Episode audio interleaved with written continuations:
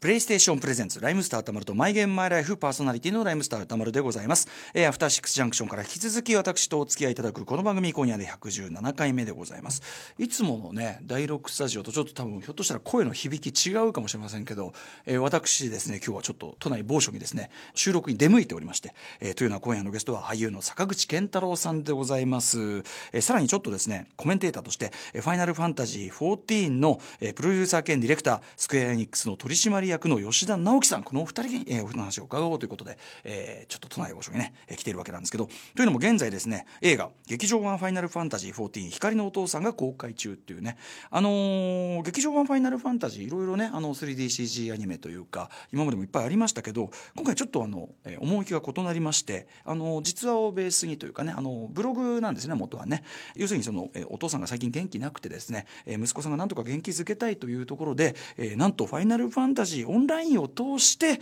えー、でお父様はその息子さんとは知らないままそのゲーム内でコミュニケーションを取って、えー、どんどんですね本音を言えるようになってくるというですね。あその角度から来るっていうねちょっと新しいタイプのファイナルファンタジー、えー、映画でございました。ということでまあこのタイミングでですねお話を伺うということになっております、えー、まあ吉田さんはもちろんね、えー、中の人というかですねあのファイナルファンタジー本当に送り出す側でございますし一方坂口さん。ガチなゲーマーらしいというね風の噂も聞いてますのでお話を伺うのが楽しみでございます。それではライムスターたまるとマイゲームマイライフプレイ開始です。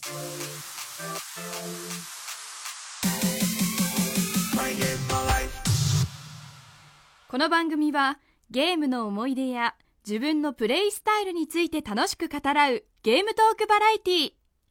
今夜は劇場版「ファイナルファンタジー14光のお父さん」公開記念として主演の坂口健太郎さんとファイナルファンタジー14のプロデューサー吉田直樹さんが登場。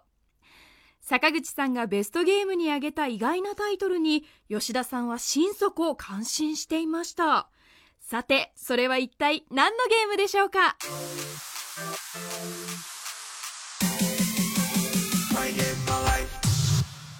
ということでいつもの TBS ラジオ第6スタジオを飛び出しまして本日は都内某所にて収録しております、えー、今夜のゲストは俳優の坂口健太郎さんです。よろしくお願いします。よろしくお願いします。よろしくお願いします。はい、えー、そして今夜はですねもう一人、えー、コメンテーターとしてですねこの方にも同席していただいております、えー、ファイナルファンタジー14のプロデューサー兼ディレクターでもあるスクエアエニックスの吉田直樹さんです。よろしくお願いします。はい吉田です。よろしくお願いします、はい、はい、ということでお二人はもうどんぐらいの関係なんですか今は？面識はあの僕がその「ファイナルファンタジー14」をテーマにした大体の作品出させてもらって、光のお父さんに光のお父さんに出させてもらって、そこでいろんな「ファイナルファンタジー14」に対する思いとか、ええ、あのゲームに対する思いみたいのは、はい、あの打ち上げだったりの席でい。ろいろ本当に聞いたし、現場でも、はい、あの吉田さんの話聞かせてもらったり、あとあれ出させていただきましたね。あの14の光の戦士たちが集まるイベント。に、あの、映画をやるんだっていう公開の時に、吉田鋼太郎さんとお邪魔させてもらって、そこで話をさせてこれね今回のその「ファイナルファンタジー14光のお父さん」ってそのファイナルファンタジー劇場版いっぱいいろいろあるじゃないですか。でまあ、ナンバリングがついてるしと思ってで光のお父さんって僕その元のブログの原作のあれ知らなかったので、うん、なん今回なんどういうどういう映画なんだと思って見て全然その予想と全然違う角度から来た作品だったので、はい、結構びっくりして結構そのゲームをやることそのものっていうかゲームをやることの本質にこう迫るような話だったんで今回のこの番組もすごいぴったりかなと思って、はい、ぜひそっちのお話も伺いたいなと思って、はい、はい、でございます。まああのでもあのゲーム部物質みたいなすごいあのめちゃめちゃ緩い番組なんで、わかりました。はい。はい、ゲーム部物質って面白いですね。はい。もうもうとにかくゲームの話ばっかりするっていうなかなかねない感じの話お話なんです。はい。なのでまああのぜひ坂口さんメインでお話伺いつつ、えっと吉田さんにもまあオールドゲーマーでもあると思いますので、はい。まあ今日はどちらかというとその本来はここに吉田鋼太郎さんに来ていただいて、あまあね、こう保護者的にね お話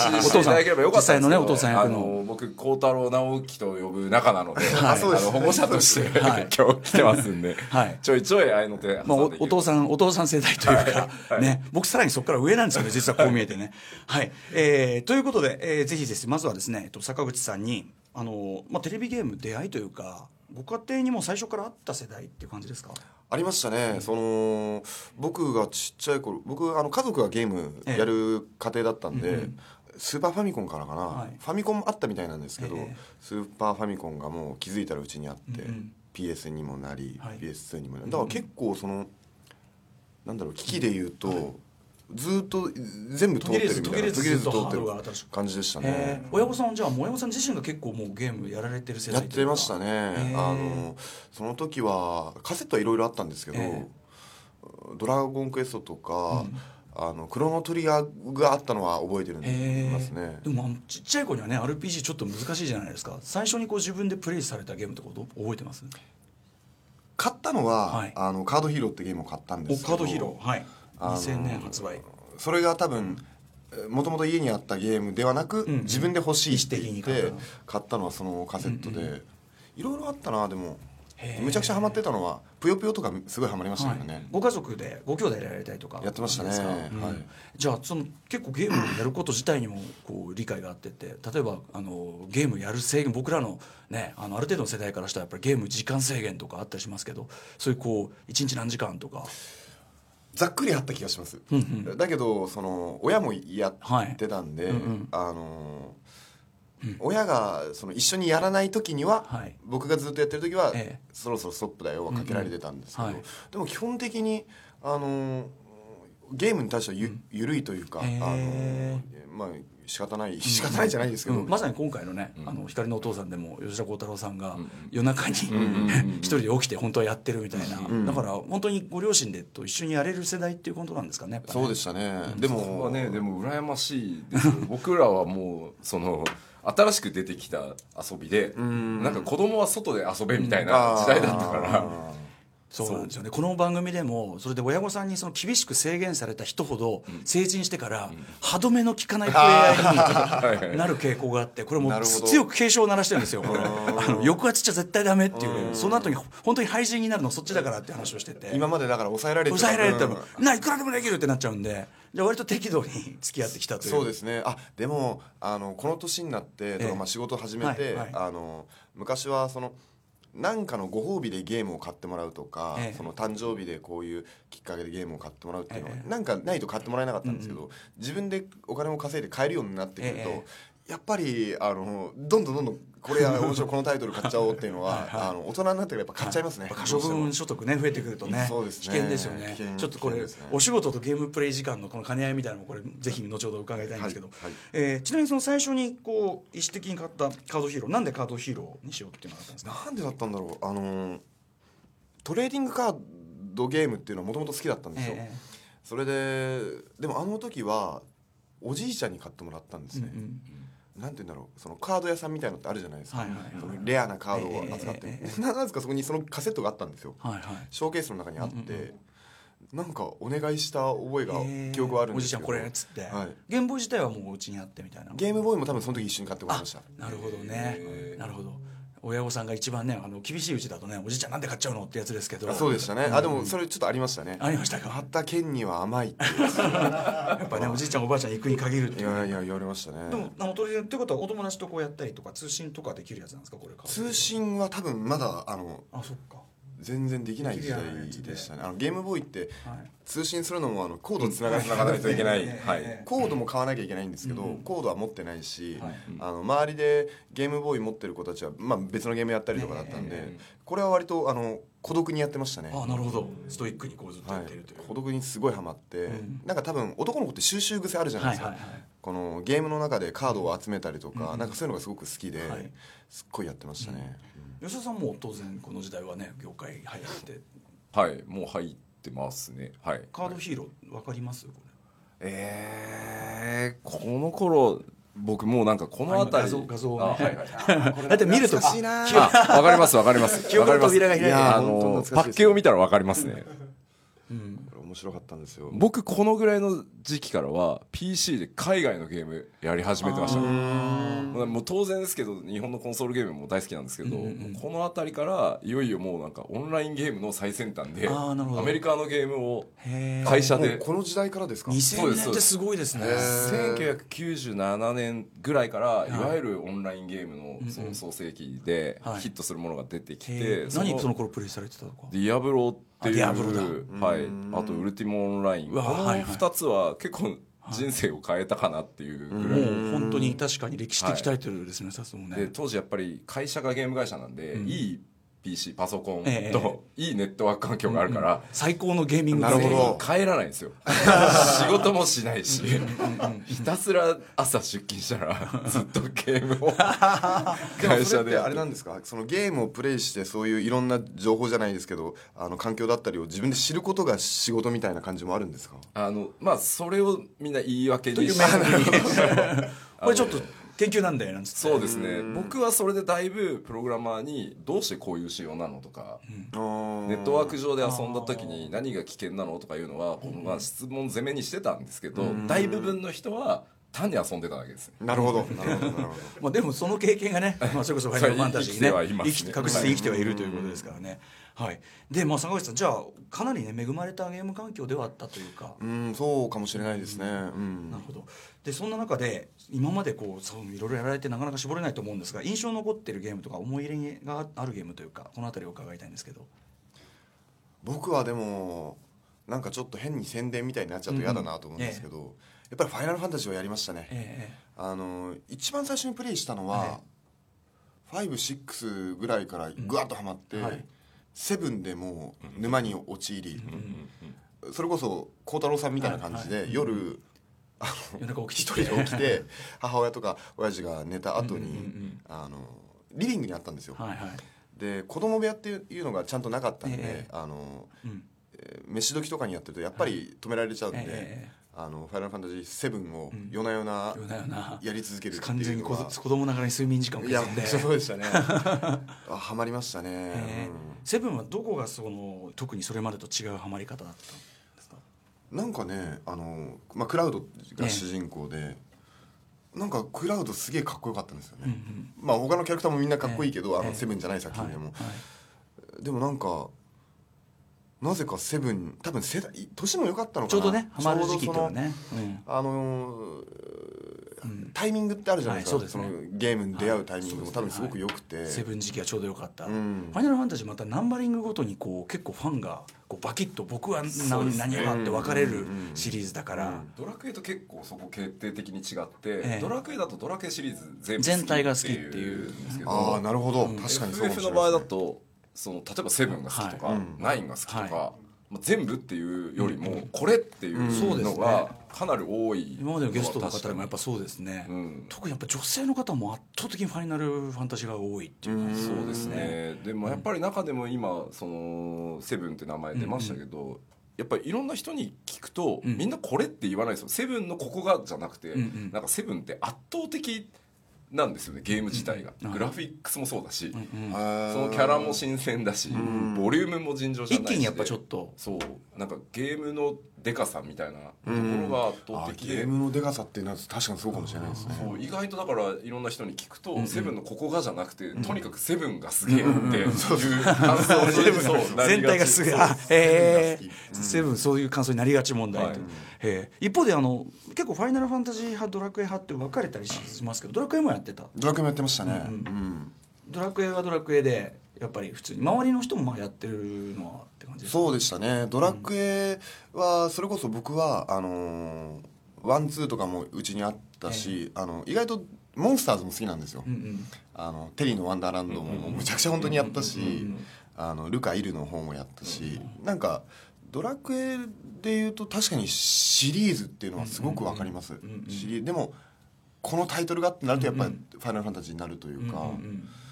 クエもやってましたね。やっぱその魔物とかモンスターっていうのはやっぱり、まあ、スライムとかって、やっぱあれも収集じゃないですけどやっぱりあちなみにポケモンはどうなんですか？ポケモンもやってました、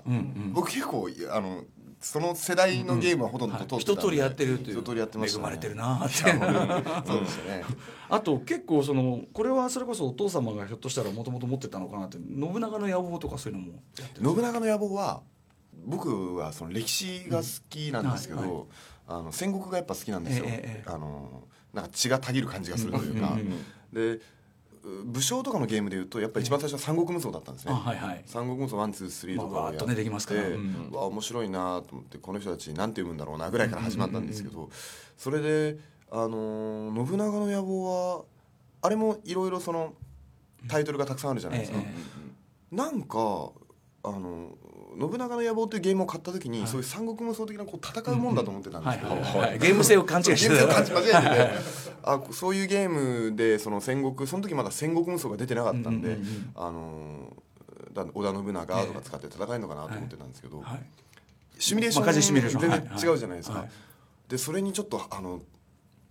僕の中では新しいゲームだったんですあなるほどね。逆にね新鮮って新鮮で、あのそれでドハマりしてしまい、はいはい、自ら本当にはまってしまってどうしようもなくなっちゃったんで、自ら手放すっていうことが。えおいくつぐらいの時ですかそれ？それいくつぐらいなんだえっ、と中学生ぐらいでした、ね、すごいですね。これつまりこれやってると俺ダメになると。本当にやばいぞと思って。じゃあこれが初めて遊んだシミュレーションゲーム。そうですね。へえでもなんかねそれこそ歴史の勉強一石二鳥だとかそういう言い訳をつけていくらでもやっちゃいそうな。いや本当そうでしたよ、うん、あのなんだろう、どこがどこの勢力がとかっていうのも、ゲームやってるとやっぱすごい分かるんですね、勉強になるというか、まあ、実際そこから歴史ハマった人いっぱいいますしね、うん。なるほど。ちなみにそのハマったってそのさこうなんていうの連続プレイ時間みたいなそういうところでいうとどんぐらいしちゃったとかありますか？はあ、どんぐらい学生だから限界ありますよね中学生だとねやっぱり。でも学生の方が時間まあ時間はあるか。あったのと、はい、僕はその家から近い学校じゃなかったんですよ、うんうん、あのちょっと電車乗り継いでいく学校に通ってたんで、家に帰ってその地元の友達と遊ぶっていうのがなかったんですよね。だからその時間は僕はもう全部ゲームやってたんで。なるほどなるほどなるほど。だから多分その時間的なものはたくさんあって、うんうん、とにかく空いてる。家帰ったらずっとやってるみたいな、ね、でその後ぐらいに多分スマッシュブラザーズとかが出て、はいはいはい、あの友達と一緒にやるみたいなふうになったんですけど、うんうんうん、それまではもう本当黙々といろんな地方を弱い武将で制圧しまくやっぱそれやりますよね。ねね。はい、僕のあの相方マミディっていうのは全然おじさんなんですけど、やっぱり信長の野望から歴史にはまってみたいなことらしいんでね、やっぱその世代っていうかその世代っていうかその信長の野望ね沼っていうのあるんですね。ありましたね。そのまずいと思って手放すってこれは相当ですよ。うん。はい、僕がだからそのファミコンあえて買わなかったと同じ理由ですけどね、これはまずいっていう。絶対俺戻らない自信があるみたいな。う。ん、他になんかこうずっとやってたゲームとかありますか？今のこの年になっても、絶対毎年、毎年というか、はい、この時期はやるっていうのはやっぱあの桃鉄ですね。おこのこの時期というと？あのやっぱ年末は僕実家に帰るんですけど、えー年末はもう桃鉄大会にかなこれご家族で？なりますいいですね。それ素晴らしいですね。もうもうなんていうかもう一番いい家族でみんなで。桃鉄でもちょっと契約になりません？あそうなんですよね。本当に。本当にそうなんですよ、うん、だからうちのその契約にならないための楽しみ方は、ちょっと桃鉄のその趣旨をちょっと間違えてるんですけど、あれって一番最初の年でゴールするとまずボンビーが出てくるじゃないですか、ボンビーが出てきてそこからずっと続いちゃうから、誰もゴールをせずに、はい、あのずっとやり続ける。やり続ける。いや勝つじゃなくてもやるやるやり続けることが目的なんだみたいな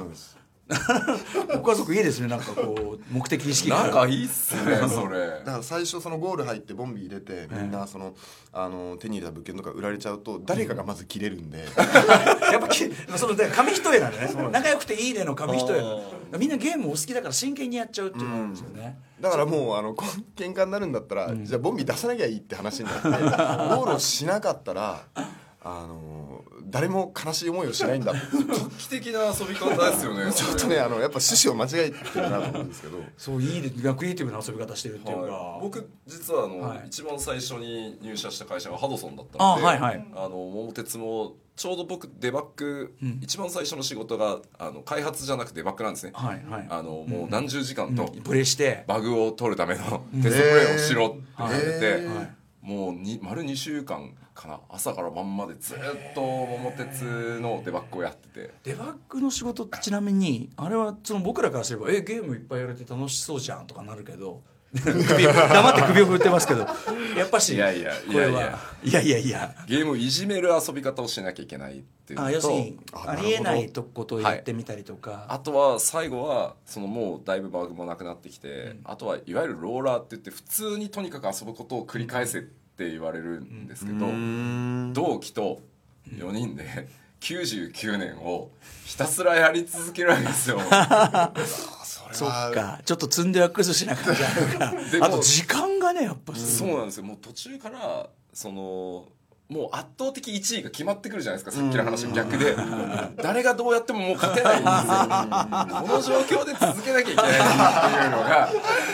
それは大変だ。リセットすんなってそのエイジングって呼ばれる何時間も投資プレーを続けてバグそうしないとねらそうしないと見えない見えないものありますよもうね最後はもう抜け殻のようにみんな。へえとりあえずサイコロを振って。そうなんですよ。で家に帰って寝ようとすると「あのテケテケテテテ」っていう音がずーっと鳴るんですよ 拷問だ。それそれきついですね。そ特にれは。桃鉄のデバッグはごめんなさいもう愚問でしたね。桃鉄のデバッグが一番きついかもしれないですねやっぱね。き同じとこ回るわけだしね、こうマップ立って限界あるし、そうなんですよ。だからもう1位のやつはずっと永久に俺がボンビー連れて歩くからみたいなので、でも最後の方はそれでも破産しないから ちょっとこうバランス変えませんみたいな。あでもそれでやっぱ見えてくるとこありますよね。あそれはありますちょっとこれ慣れちゃうからちょっともうちょっとっていうのありますですね。このカードの効果強すぎますよとか。それがあるからご家族のこの平ね。和を保てたのかもしれないですね。だからその遊び方を知っていれば当時それをやってた方が幸せだった。それデバッグになってないってことになりますけどね、えーでもなんかいいですね。本当にご家族がゲームを好きなんだなっていうのがそうでしたね。やってましたね。うんあとなんかちょっとある程度真剣だしある程度こう優しい感じが、なんかちょっと今まで伺った話の中でもちょっと斬新でしたそこ、あそう そうですか。そうですね。本当にでもこう例えば、えっと、お姉様とやったりしてるんですたんですかね昔は。やりますね。うん本当に本当にけんガチ喧嘩とかあるでしょやっぱ兄弟だと。いや本当にあの途中でもうなんかいろんなものが飛んでくるみたいな時がありましたよ。やっぱ直接暴力、直接的な暴力が来る系とか。なんかあともうあのえーそれこそ、まあ、桃鉄じゃなくても、いろんなその対戦のゲームをやってると、いつからかちょっと空間がちょっと居づらくなってくるんですよね。ピリピリしてきて。なんか ったらなんかもう空気が悪く空気がどんどん悪くなってなんかそれがあのその瞬間で終わらだけで終わらなくて、ゲームが終わってじゃあ飯食べるっていう時も無言で食べ食べ始めたりとか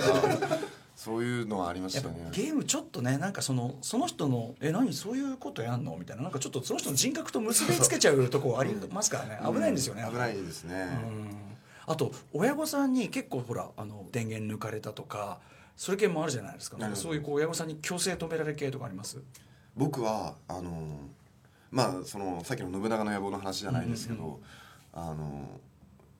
多分やってる人にしかわからないあと少しまでっていうのあるじゃないですか、今いいとこだから、えでそのいいとこいいとこっていうのを自分でやってたらもうあの親父がもうドカンとぶち切れて、ええ。あの こうすごい覚えてるね今でも、はい。僕はこうゲームやってたんです、はい。で後ろでみんな飯食ってて。え「ケンもう本当いい加減にしなさい」食べなさいと。や本当にあのやっぱ西部エリアまではやっぱどうしても行きたくて、まあそれはでもねいや虚しいですよねやってる側からすればね、そしたら親父がこう振り返ってこう箸を持ったまま 僕のプレイステーションカチッと開けてカセット持ってバーンって。それで僕はもう衝撃。愕然としてしまって。あのゲームを止めるとかなら、はい。まあ、まだわかるんですけど、電源切るとかね。それってもうはい。何もできなくなってしまうから、ねね。それでバンって叩き割って親父は無言でまた飯食うとこに戻っていく結構な星一徹ですね。いやー本当僕はだから悲しくもななんか状況が分かんなくなって ポカンと。ポカンとしてしまい、あのそこから僕もまあ立って、はい。無言でご飯を。ああなるほど。その時はその僕の中でのその、ゲームの RPG だったんですけど、はい。そのストーリーがもう終わってしまったことをあの受け入れたくないし、現実がちょっと。いや本当にそういう時はありましたね。だから理解あるようででもやっぱビシッと締めるとこは締める お父さんで、なんか独特ですよね坂口家なんか。そうですか？坂口家のバランスがちょっとなんかまだ完全に像を結びきってないんですけど。でも対戦ゲームになると、はい姉が強かったですね。あの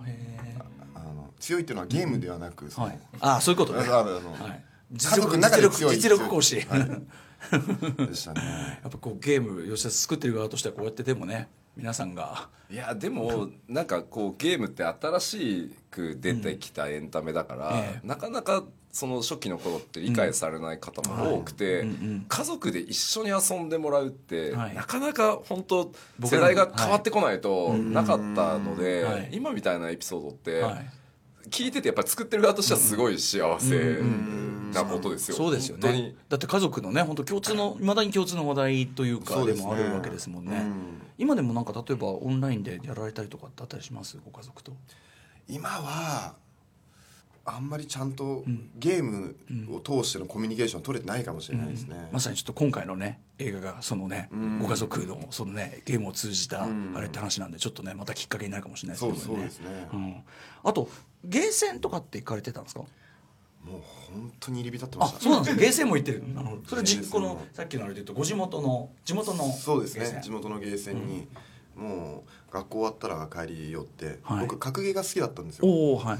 で僕の世代ではそのストファイとか鉄拳とかいろいろある中でバーチャファイターとかあるんですけど、やっぱり鉄拳で、鉄拳56あたりはもうその時、まあ、中学高校ぐらいの時ですね、あのずっと行って。はいはい。じゃあ結構腕に覚えありの人と。そうですね。やってました、ね、野良対戦ですか？そう、うん、野良対戦であのそれこそ格ゲーもそのせこいせこくないみたいな出るじゃないですか、えーまあ、もうそれ一番出ますね立ち回り的なもので、えーはい、でそのゲーセンで、うん。一番の有名プレイヤーのおじさんと仲良くなって、うんうんうん、であのなんかそこでのコミュニティはできましたね。で時々遠征行ったりとかして。ええー、そうこれ。本当初めて一緒に食事に行って、はい、あのその時にこの遠征って単語が出た瞬間にどこまでが結構ガチ勢。結構ガチ勢ですね。やってましたよ。あのへえその時はあの巣鴨とかゲーセンで、はい、もう有名プレイヤーが集まる、はい。はいはい、でそこ行って、はい、あの挑むんですけども、うんうん、ボロクソにやられるんですよ、うんうんうん、でもなんかそそれを通しての、はい、あのやっぱいろんな人と仲良くなるみたいなのはありましたよね、うん、今だったら本当にちょっと e スポーツレベルのとこを目指しちゃってるぐらいかもしれないですねちょっとね。だから e スポーツって本当にあったら、うん、その時あったらやってたなと思いますね、はい、なんか坂口さん結構ねハマる時はやっぱりあの、こうハマる体質っていうのもあるみたいだから、となるとね結構なとこ行ってたかもしれないですね、まあでも本当に有名プレイヤーの人とかにも全然勝てなかったですけど、でもなんかそあれですかね。そのそこで人とつながっていくのが楽しかったみたいな感じですかね、うそうでしたね、今までってそれこそゲームはあのオンラインっていうものが出る前までって、やっぱりゲーム機と自分だけで完結はしてたんですけど、なんかちょっと、まあ、格ゲーもそうですけど、オンラインゲームっていうのが出てやっぱすごく広がった感じは、うん、とってもしましたね、うん、しかもそのゲーセンでそのおじさんとっていう要するに日常こうやって普通に学生で生活してたら絶対に、絶対に仲良くなるわけがない人となんかこう友達になってでどっか一緒に行くとかなんかすごいいいですよね。なんか羨ましく感じる話だなと思って、すごい楽しかったですよやっぱり、あの時は、うん、なんかそのゲームセンターの名前を冠したユーザー名なんですよそのおじさんが。ほうほうほうほう。で主ですね完全に。完全に主で、ええあのいつ行っても必ずいるんで。冷静に何何何やってるおじさん、若干心配。え？あもう行きましたね、うん、僕がよく行ってたゲーセンはあの今なくなっちゃったんですけど、うん、チェリーっていうゲーセンに行っててそのチェリーさんっていう、うん、あのそのもやったそのチェリーさんっていう。あそれは一橋学院にあったんですけど。あそうだ。なでもあの頃の確かに格ゲーマーって、その店の中のなんていうんですかコミュニティで代表みたいな人いるんですよ、うん、あやっぱそうですか。で、うん、名乗りがやっぱり店名つけるんですよ、ああはい。なんか何々の名とか。あそうですね。何々のなんとかそうそう。ですそうですそうすごい多かった、うん、だから遠征行くと一発であの店のあいつが来たぞみたいなのでうんうん、でみんな集まってきて、うんうん、へえでもなんかこう坂口さんのこうなんて見聞を広めるいい機会になってたっていう感じなんですね。そうですね。うんさあということでまあいろいろ、えーと、やられてきたと思うんですけどこれなかなか選ぶの難しいかもしれませんけどマイベストゲーム無理くりにでも1本選ぶならかなり悩むと思いますが。ベストゲームか。なかなかこの無言の悩みがあのあ本気だなっていうのを感じさせますけど。マイベストゲーム難しいな。えー？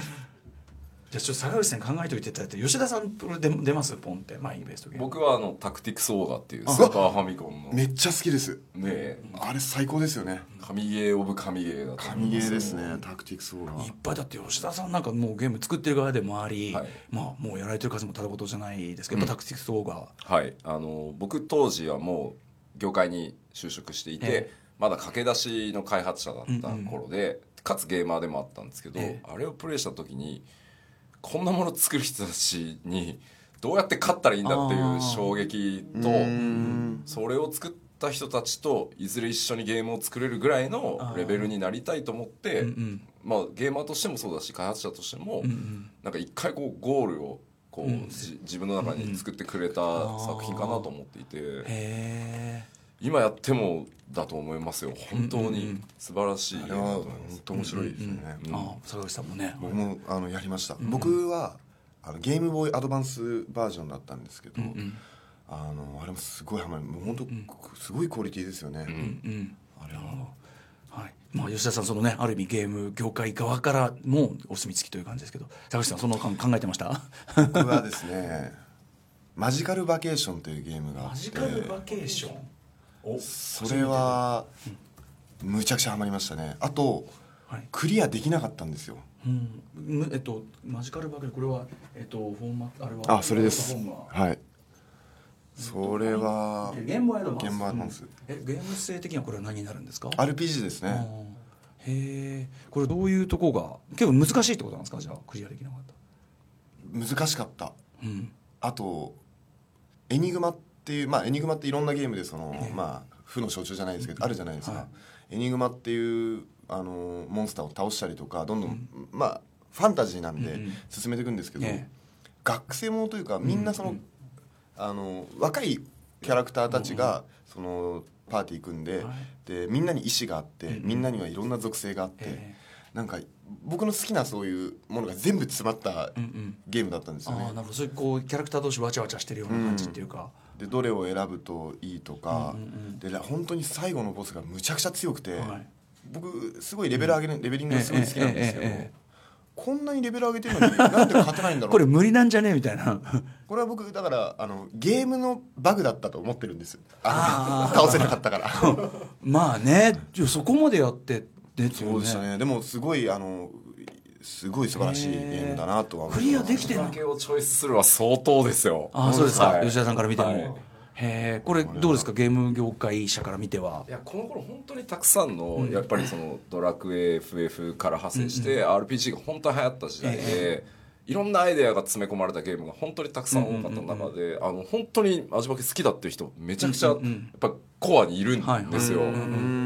で確かにこの頃はまだ RPG 作ることにみんな四苦八苦してたんで、ラスボスバランスとかは FF シリーズもそうですけど、結構めちゃくちゃだったりするんで。普通じゃ無理だよっていうこともじゃあ全然この頃ありえたと、えー、へえでもうん本当記憶に残ってますねこのゲームは。あそれでもって感じなんだ、やっぱりその世界観そのものが、まあ、ゲームって全体そうでしょうけど世界観が好きになるっていうか、あのあの世界忘れられないっていうか一時期ずっと暮らしてた世界じゃないけど、なんかそういう感じなんですかね。そうでしたね。へえでも吉田さんから見てこれはガチ勢やはりガチ勢坂口さんって。本当にそうそうだと思いますよ、うん、し幸せだなって僕から見るとちょっと羨ましいです、うんうんうん、逆に遊ぶなとかあそっか。その家に帰ってきたらね電源ケーブルを隠されてて、うん、そもそも電源入らないとか、うん、本当にリアルでそれを経験してる世代からすると、あそれ親親御さんの禁止事項ね。そうですそうです、まあ大体あの台所の鍋の中とかにこう隠されてたりするんですけどそのために家探しをしたりとかいう世代からすると家探しそう家族で一緒に楽しめる。でしかも本気でお姉さんと対戦して、うん、そのちょっと喧嘩になるぐらい本気でやれるってやっぱり羨ましいんですよ。でもなんかこうあと世代を超えてやっぱ坂口さんと吉田さんがなんかゲームタイトル上げた瞬間にふっとこうあの一気に前面になってる感じっていうか通じ合う感じがもう光のお父さんじゃないけど、やっぱゲームってこういうことがあるよなと思って、なんか全然全然あの他の共通点なくてもやったゲームが同じならこう盛り上がれるみたいなとこあるじゃないですか。だからなんかそれをなんか今お二人のこうあ今今また通じたみたいな感じをこう見てて。それこそ僕羨ましく思いますねその中本当にね初めてあのお食事行ってその後飲みに行った時に、うん。はい、結局ずっとその二人でちょっと最初はねお互い緊張感あったのに、ずっとゲームの話で、うん、美しい話ですよね。ゲームをテーマにしてゲームを通じたコミュニケーションのをテーマした映画ででまさにそのお二人がそれで通じ合っちゃってってねすごいなんか美しい話だなと思いますね本当ね。今回のその光のお父さんも本当になんか本当そういう話だなと思って。ゲームだとなんか普通だとつながれなかった人ととか結構近い人でも、うん、あのつながれることがあるとかこれゲームに限らず、まあ、オンラインとか今のコミュニケーションのあり方みたいな全体の話っていうかあ面白い話だなと思って。しかもそれが本当にあった話とかすげえそうですね。実はなんですよね。現実では父親となかなかコミュニケーション取れないのに、はいゲームの中だったらお互い、うん、素の人間としてやり取りできるってところが、本当にそれが実話でここまで劇場版が撮影されるまでになるみたいなのは、本当にあのすごいことだなと思います。はい。あとなんか今日お話今お話伺ってて坂口さんがこの今回の主演ってめちゃめちゃ敵役だったんだなって。そう、うん、そうですね自分でもいやでも本当に本当に。でも本当にあの最初僕がすごくゲームが大好きっていうのを、どなたか知ってくれてそのオファーというかいただけたのかと思ってたんですけど、あの全く別そうではなく順番は逆だったんですよね。で僕にその「ファイナルファンタジー」のこの作品がってなって。そしたらいろいろ後にいろんな話をしてたら、うん、あすごいゲーマーだねっていうのは後からなったんで、でもすごくあの僕の中でそのゲームっていうのはすごく大きい存在ではあるから、うんうんうん、なんかすごく縁は感じましたよね、うん、やっぱり、ね、しかもそれでこうごご家族の絆がこう取り戻されるみたいな話だとしたら、うん、なんかこうすごくあなんか坂口さんがまんまでいける役目だったんだみたいな感じそうでしたね、はい、僕だからあの昨日ちゃんとあの、はい、見てきたばっかりだからなんかすごいなんかあ ご本人だって感じが。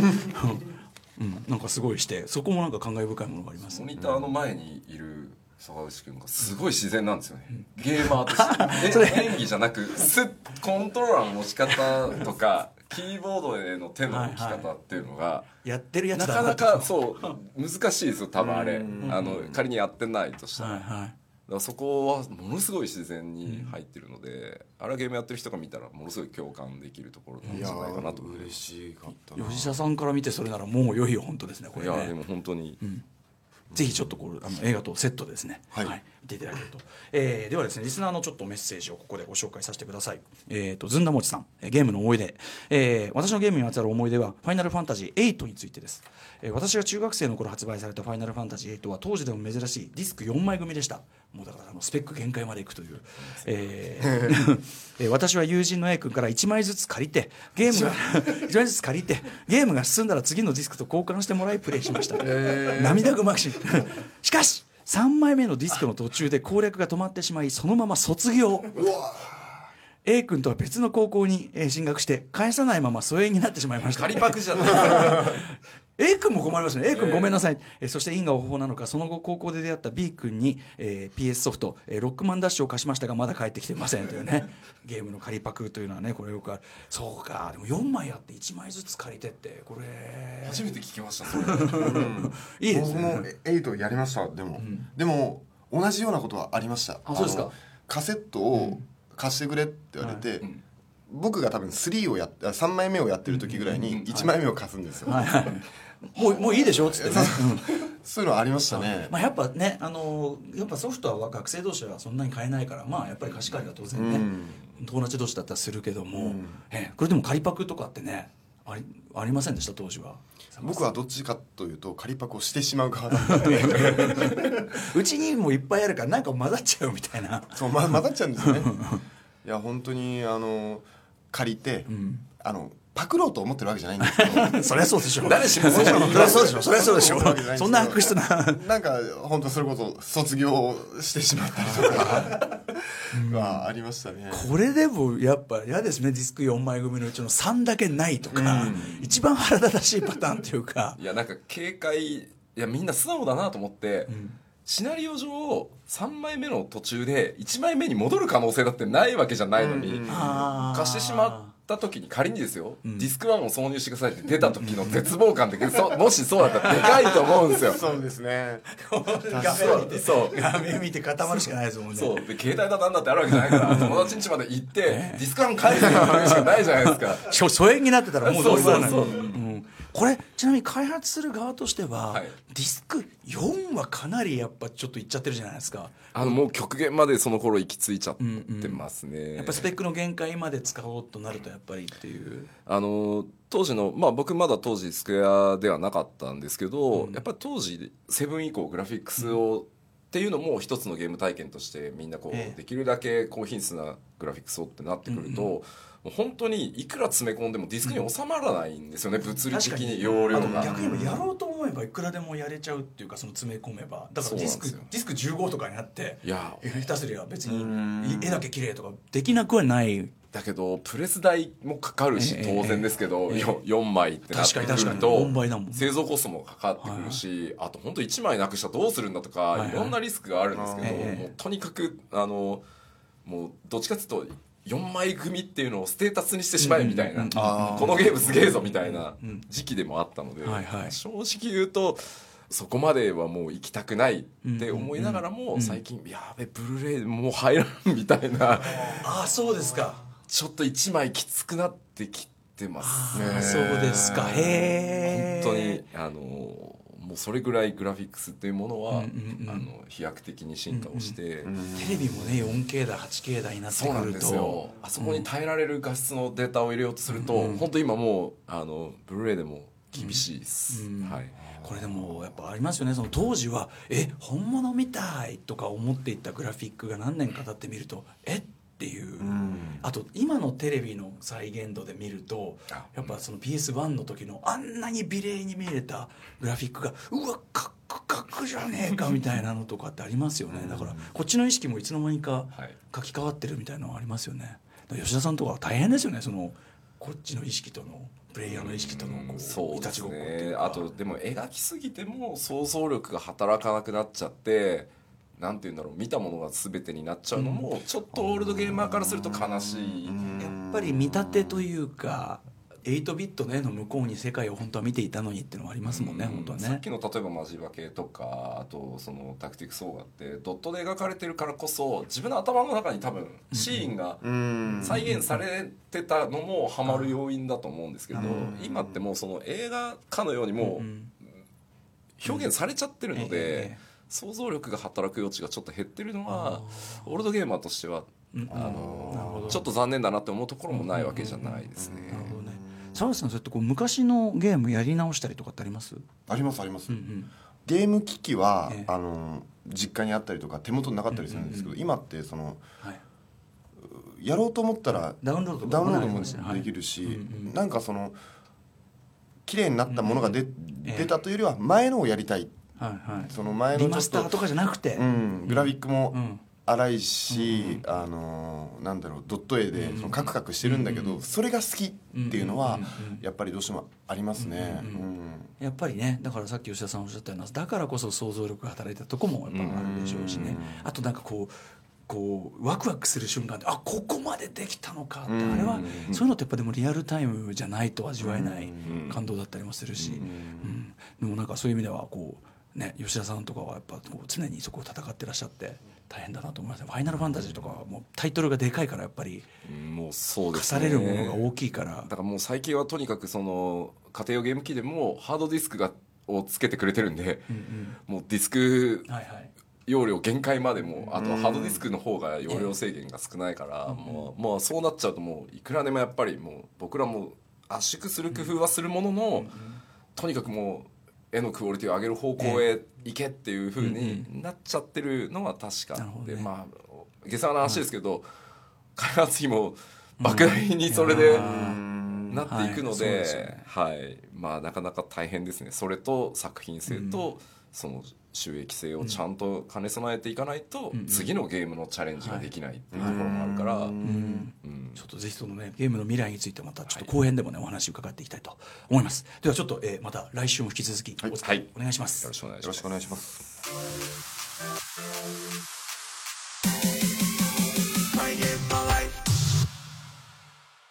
さあ、えー、今夜の「ライムスタートの後マイゲームマイライフ」いかがだったでしょうか？思いのほか本当に坂口さん、えー、広く深くゲームやられてあの吉田さんのお話も含めてすごく興味深いお話いっぱい伺えたんで楽しかったです、えー、多分これ放送に全部入りきれていませんので無料で聴ける TBS ラジオクラウドで完全版として配信しますので、えー、ぜひそちらも聞いてください、えー、また番組サイトの放送後期、えー、公式ツイッターインスタグラムなどもねいろいろ展開しておりますのでこちらもチェックお願いします、えー、この番組では皆さんからの縛りプレイやゲームにまつわる思い出出演をしてほしいゲスト、えー、さらには芸能人やアーティストが出てくるオリジナルゲームのアイデアというネタ投稿も募集しております。メールアドレスは mygame.tbs.co.jp mygame.tbs.co.jp まで。メールが読まれた方全員に漫画家の山本佐穂さん書き下ろしの番組特製ステッカー。そして期間限定でプレイステーションクラシックのポッティングシールも差し上げております。それでは来週もコントローラーと一緒にお会いしましょう。お相手はライムスター歌丸でした。